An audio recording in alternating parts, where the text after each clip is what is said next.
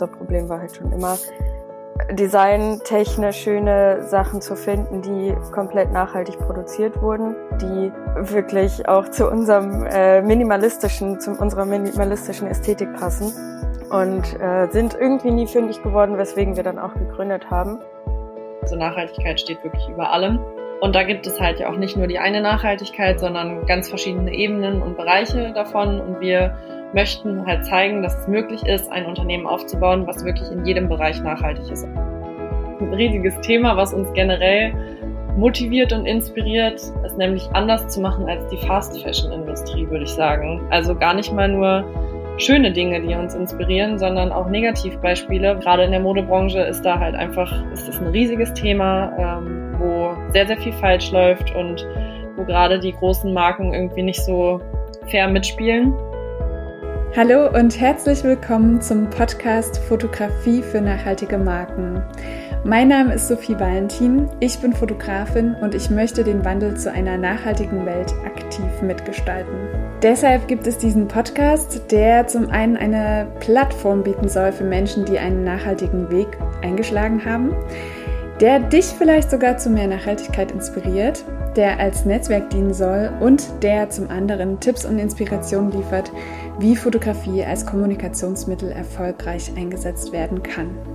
Heute treffe ich Lexi und Jule. Die beiden haben sich im Modedesignstudium kennengelernt und sich danach dafür entschieden, ihr Label Lex Jules zu gründen. Die beiden berücksichtigen bei jedem Schritt ihre persönlichen Werte. Welche das sind, erfährst du in der heutigen Folge.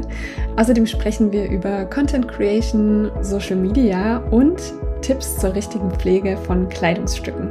Viel Spaß beim Hören! Okay, dann sage ich herzlich willkommen, liebe Jule und Lexi von Lex and Jewels.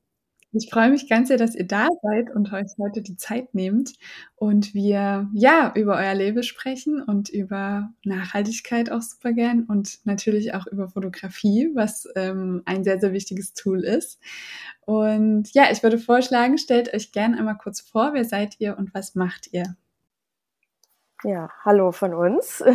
Wir sind Lexi und Jule, äh, ein nachhaltiges Modelabel aus Hannover. Wir äh, haben seit letztem Jahr einen kleinen Laden. Uns findet man äh, quasi mit Atelier und Ladenfläche in Linden Süd. Und kennengelernt haben wir uns im Studium und sind seitdem ein unzertrennliches unternehmerisches Paar.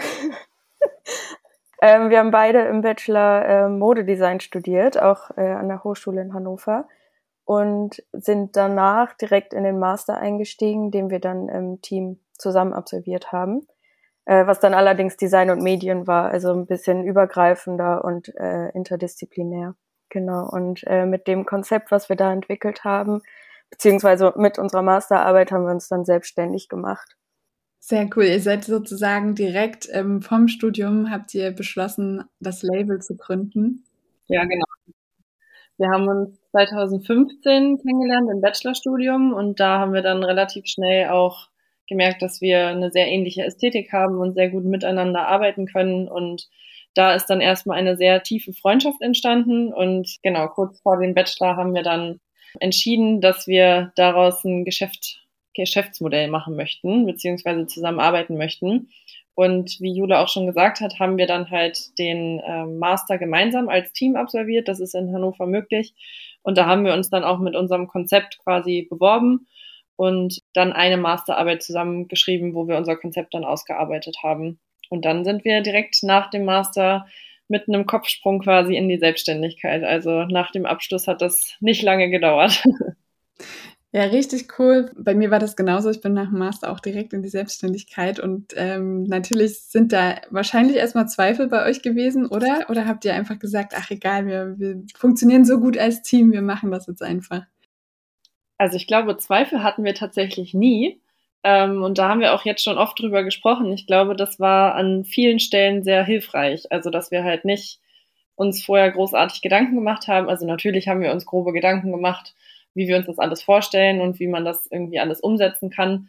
Also wir sind da jetzt nicht irgendwie naiv oder blind an die Sache rangegangen, aber ich glaube mit so einem gewissen ja, Mut, ich, ich nenne das irgendwie immer nicht Mut, weil, weil das bei uns so ganz natürlich irgendwie kam, war das so ganz gut, weil wenn man Sachen zerdenkt, beziehungsweise zu viel darüber nachdenkt, was so eine Selbstständigkeit auch mit sich bringt, ich glaube, dann lässt man es auch schnell. Und das war bei uns gar nicht der Fall.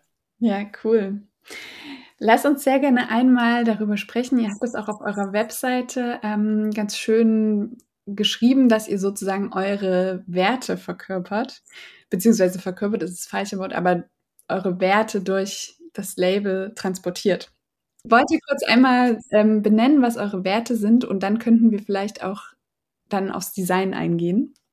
Ähm, ich glaube, was sehr schnell ersichtlich wird in unserem gesamten Konzept ist, dass das Thema Nachhaltigkeit über allem steht. Also wir haben das eigentlich selbstverständlich mit reingenommen und haben irgendwie nicht gesagt, wir müssen jetzt auf diesen Trendzug mit aufspringen, weil Nachhaltigkeit hört man ja gerade an jeder Ecke irgendwie, weil alle Unternehmen das versuchen noch mit reinzubringen.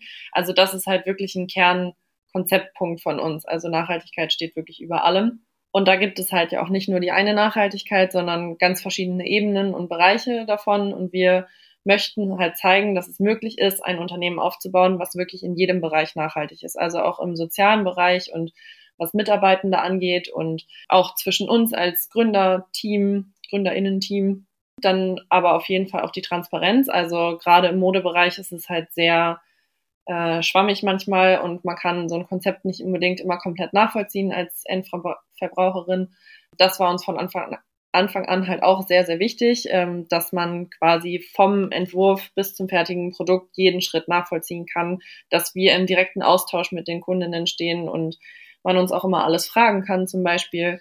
Das ist uns ganz wichtig und ich denke auch Authentizität das ist auch ein Kernpunkt von uns. Also wir wollten uns halt nie irgendwie verbiegen oder verstellen, so in dieser riesigen Wirtschaftsbubble, nenne ich es mal, ähm, sondern immer wir selbst bleiben und halt auch immer Jule und Lexi bleiben, die halt sehr viel ihrer eigenen Persönlichkeit, glaube ich, noch mit reinbringen. Das sind so, glaube ich, die drei großen Sachen, die uns sehr, sehr, sehr wichtig sind. Ja, das klingt sehr, sehr gut. Habt ihr bei den Designs bestimmte Vorbilder, an denen ihr euch orientiert, beziehungsweise was würdet ihr sagen, was inspiriert euch? Ja, dann mache ich jetzt mal weiter. Wir haben jetzt äh, gar nicht unbedingt äh, DesignerInnen an sich, die äh, unsere festen Vorbilder sind. Ähm, aber wie Lexi schon meinte, dass halt äh, ein wichtiger Punkt von uns halt die Nachhaltigkeit ist und unser Problem war halt schon immer, designtechnisch schöne Sachen zu finden, die komplett nachhaltig produziert wurden, die wirklich auch zu unserem äh, minimalistischen, zu unserer minimalistischen Ästhetik passen und äh, sind irgendwie nie fündig geworden, weswegen wir dann auch gegründet haben. Und ähm, haben dann einfach viel mit dem Minimalismus gearbeitet, uns in der Masterarbeit auch mit dem Thema befasst, wie man mit Minimalismus Nachhaltigkeit generieren kann und uns verschiedene Design-Elemente des Minimalismus angeschaut oder ganze Designarbeiten, die DesignerInnen dahinter und sind dann so äh, zu unserer Designsprache gekommen und beschäftigen uns auch so privat sehr viel ähm, mit verschiedenen Dokus und Büchern und versuchen da so verschiedene Designelemente einfach zu verwenden und anzuwenden oder auch zu äh, ändern, so dass sie zu unserer Designsprache passen. Habt ihr da ähm, Beispiele, was so Bücher oder Dokumentationen betrifft? Also es gab, ich weiß jetzt gerade nicht, ob die noch bei Netflix zum Beispiel alle da sind, aber äh, es gibt eine ganz große Doku, ähm, Minimalismus heißt die, glaube ich, einfach, oder Lexi?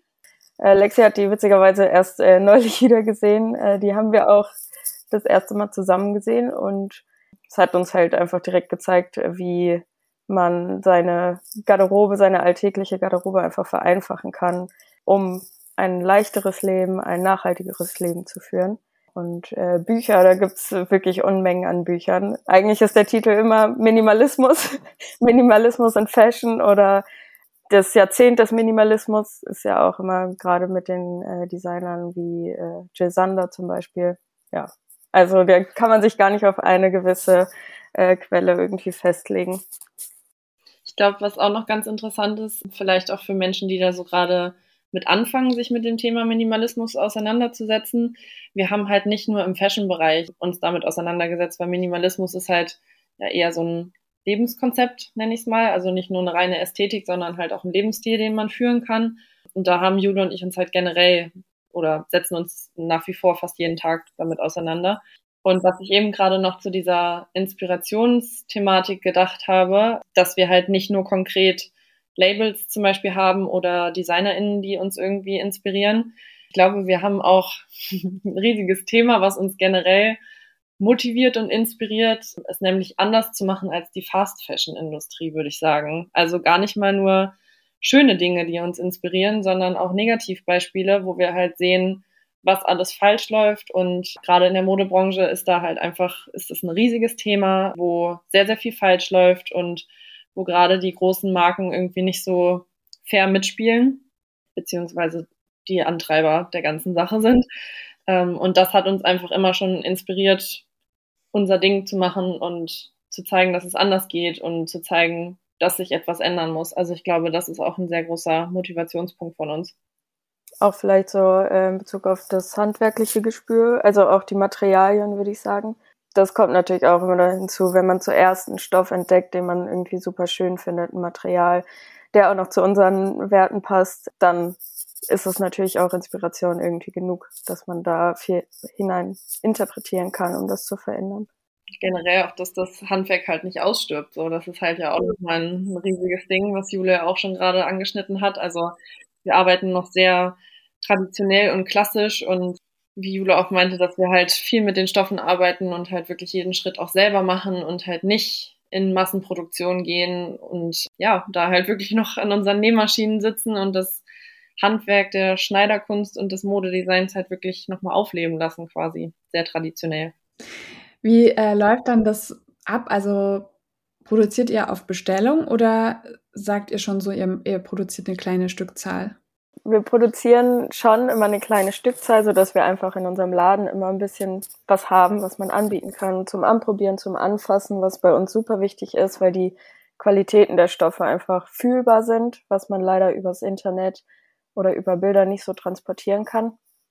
Und generell ist es aktuell aber so, dass wir, äh, wenn wir eine Bestellung bekommen, dass wir es dann meistens auch erst produzieren müssen, weil man dann irgendwann in Verzug gerät oder äh, weil wir gerade einfach viel zu tun haben und nach so einem großen Shooting, äh, wenn man dann wieder neue Teile gedroppt hat, dann müssen wir natürlich erstmal ein bisschen aufholen, um alles wieder produzieren zu können. Ja, wir haben jetzt äh, schon sehr viel über Minimalismus und Basics geredet und ihr spricht ja auch von Basic Wardrobe. Für alle, die zuhören und die vielleicht noch nicht so tief in der Materie ähm, stecken, könntet ihr vielleicht noch mal kurz erklären, was sich genau dahinter verbirgt. Ja, sehr gerne. Also einerseits Basic Wardrobe sagt ja schon, dass wir sehr mit Basics arbeiten. Also unser Design ist halt generell sehr zurückgenommen und minimalistisch, so dass wir halt auf das Nötigste, sage ich mal, reduzieren und unsere komplette Kollektion funktioniert quasi als Capsule Wardrobe. Das haben vielleicht schon einige gehört. Also das Konzept ist, dass wir eine bestimmte und sehr reduzierte Anzahl an Kleidungsstücken in unserer Kollektion haben, die alle miteinander kombinierbar sind. Also das ist halt so ein bisschen die Idee hinter einer Capsule Wardrobe, dass man ein geschlossenes System hat, was man auch in bestehende Kleider Kleiderschranksysteme irgendwie einführen kann Genau, und dass halt diese Kombinierfähigkeit einfach da ist. Also, dass alles, was man bei uns bekommen kann, untereinander gut zusammenpasst. Genau. Und die Grundidee war halt, die nötigsten Kleidungsstücke, die man, die man in Anführungsstrichen braucht, auf jeden Fall in der Kollektion zu haben. Und wir arbeiten halt auch nicht mit diesem klassischen System von, wir machen eine neue Kollektion und unsere alte gibt's dann nicht mehr. Wir haben immer die eine bestehende Kollektion, auf die wir weiter aufbauen weil es halt, wie gesagt, dieses geschlossene System ist, wo alles miteinander kombiniert werden kann. Okay, und ähm, was würdest du sagen oder was würdet ihr sagen, ähm, wie wirkt sich das dann auf eure Farben und Schnitte aus?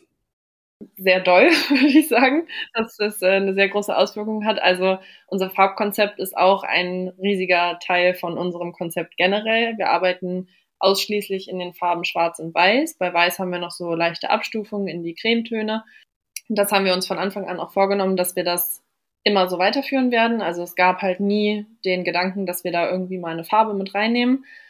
Ganz einfach aus dem Grund, weil halt Schwarz und Weiß zu allen bestehenden Farben passt. Es steht sehr, sehr vielen Menschen, also jeder kann es sehr, sehr gut tragen. Und man hat halt diese Kombinierfähigkeit untereinander. Also du kannst Schwarz und Weiß halt super miteinander kombinieren.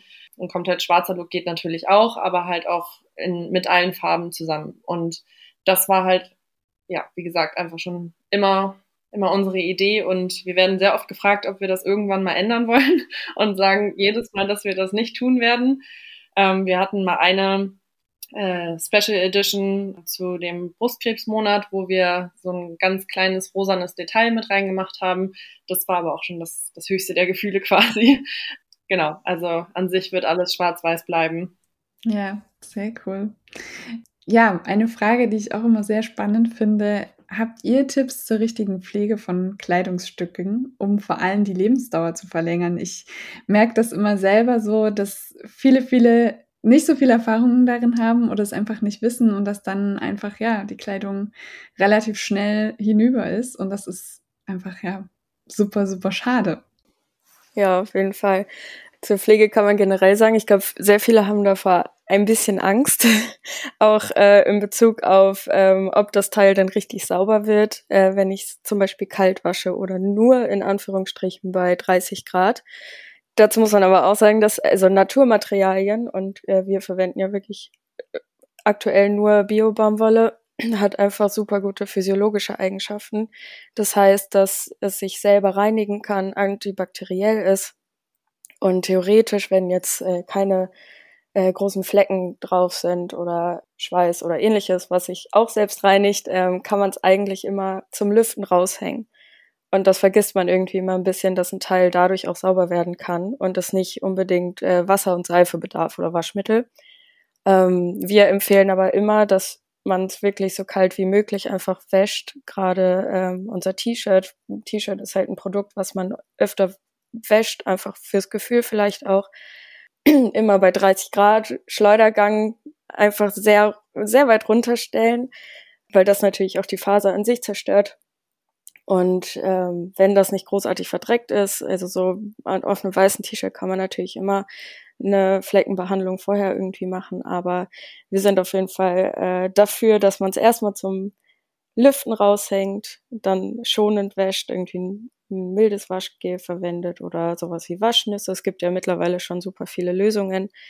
Ähm, es gibt zum Beispiel auch ein Waschei, das hat sogar einen Duft, weil viele mögen das ja nicht, wenn es nicht nach frischer Wäsche riecht es gibt auf jeden Fall sehr viele Möglichkeiten, um die äh, Materialien an sich nicht zu beschädigen und äh, dass das Teil äh, so weich rauskommt aus der Waschmaschine, wie es reingegangen ist.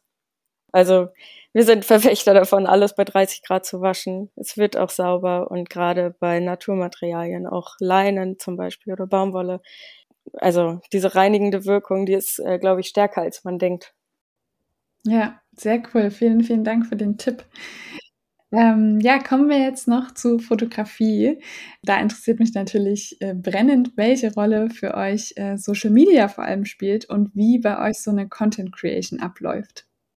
Also Social Media spielt bei uns eine sehr große Rolle, weil es einfach heutzutage mit dazugehört. Wir haben unseren Instagram-Account direkt am Anfang gestartet, als wir halt mit allem auch äh, begonnen haben und quasi noch in einem leeren Atelier standen.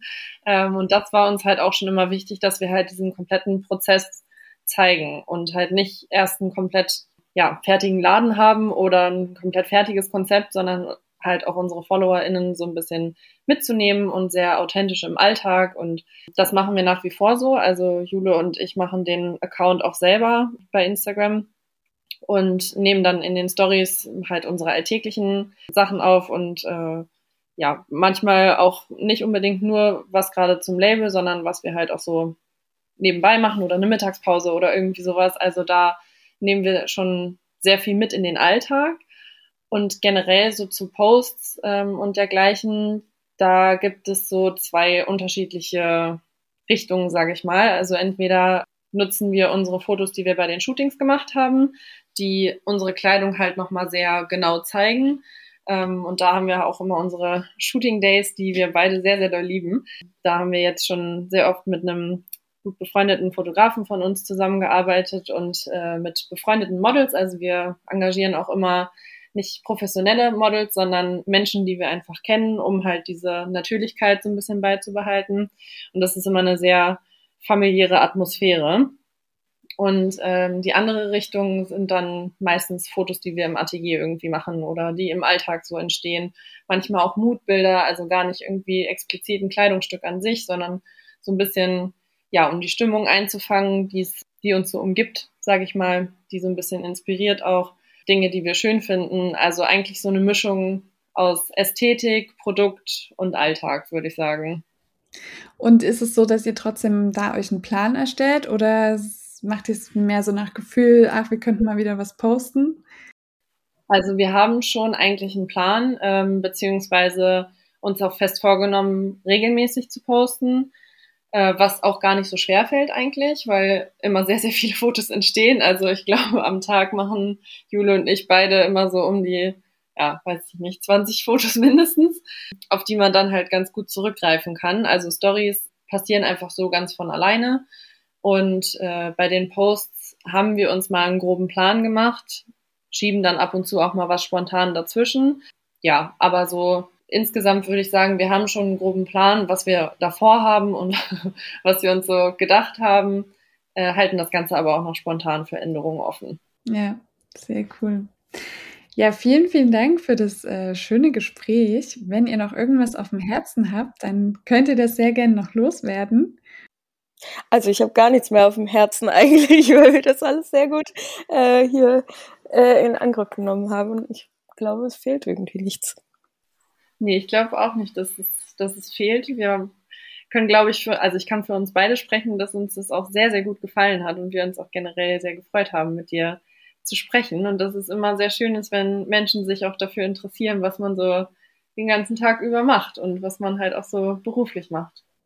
Ja, wie gesagt, vielen, vielen Dank für eure Zeit und das, äh, den Einblick in ähm, ja, euren Alltag auch mehr oder weniger und das, was ihr macht. Ich finde das immer sehr, sehr spannend und freue mich, das zu verfolgen. Ich werde euch auf jeden Fall also die, den Instagram-Account und die Webseite in den Show Notes verlinken. Dann können alle, die zuhören, auch da super gerne nochmal sich ein bisschen umschauen und ähm, ja, wünsche euch, wie gesagt, alles, alles Gute.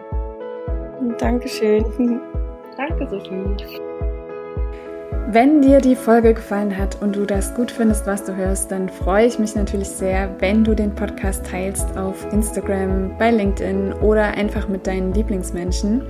Das hilft vor allem den Menschen weiter, die sich für eine bessere Zukunft einsetzen, um so mehr Sichtbarkeit zu erhalten. Und es verbindet und schafft ein Netzwerk, das meiner Meinung nach einfach sehr essentiell ist. Außerdem freue ich mich immer sehr über Feedback und lade dich deshalb ein, jederzeit deine Gedanken, Erkenntnisse und Inspiration mit mir zu teilen. Schreib mir dazu am besten gern einfach eine Nachricht auf Instagram oder per Mail. Wir hören uns nächste Woche wieder, wenn du möchtest und bis dahin eine gute Zeit.